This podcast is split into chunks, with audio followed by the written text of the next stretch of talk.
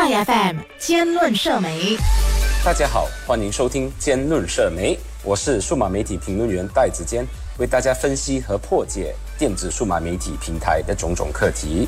昨天，许多人的社交媒体都被重启2018年废除的国民服役计划 （PLKN） 相关贴文所刷屏。国防部长拿杜斯里摩哈莫哈山表示，此次国民服役计划将会和以往的计划大有不同。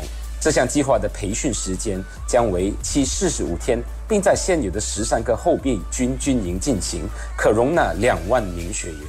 其实，前朝政府早已考虑重启 PLKN。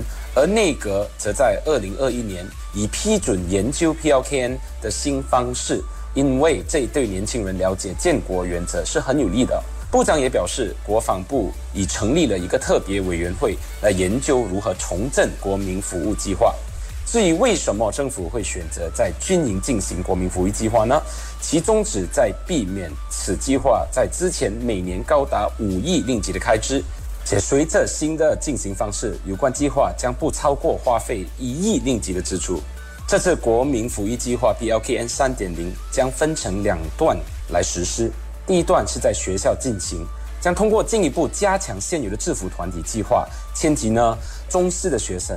大马教育文凭 SBN 考试后，他们将进入第二阶段。这些学员在训练后将会受到其他机构纳取。不像之前的国民服役计划结束之后就没有后续安排，而这第二段的国民服务计划 PLKN 三点零训练只需要四十五天，包括九十八先是军事性质的模块，以培养他们为强壮、有活力及健康的青年；另外十八先则是有关于宪政。已受训的学员将可以被大马皇家警察部队、消防拯救局及国民部队等机构吸纳。其实，国民服役计划是在二零零三年十二月推出，当时推出时段为期三个月，涵盖体能、爱国、品格塑造及社区服务模块，每年录取了八万五千至九万五千名学员，平均每年的花费高达六亿令吉。二零一五年时，基于合理化开支而暂停。隔年所推出的国民服役计划二点零 （PLKN 二点零），学员人数仅两万人，然后在二零一八年取消。除了高额减低以外，这次的军事制度化也让我对国民服役计划产生了浓厚的兴趣。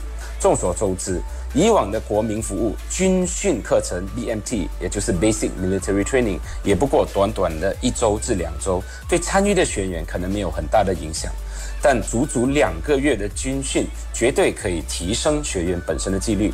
放眼看看一下其他实行国民服役的国家，如南韩啊、新加坡和台湾，其国民的纪律也会比较高，对国家发展有一定的推动力。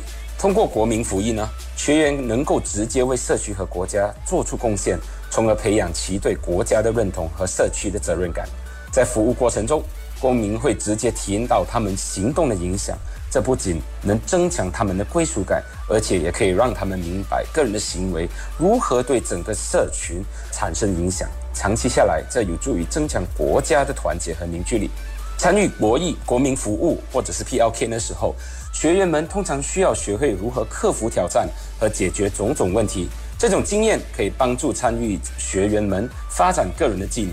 在克服困难和挑战的过程中，参与者可以建立自信。培养解决问题的能力，增强领导技巧，并学会与不同的人合作，尤其是来自不同种族背景的马来西亚人。这一种个人成长对于他们未来在工作或社区中扮演的角色是非常有益的。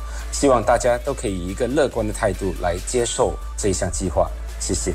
IFM 兼论社媒。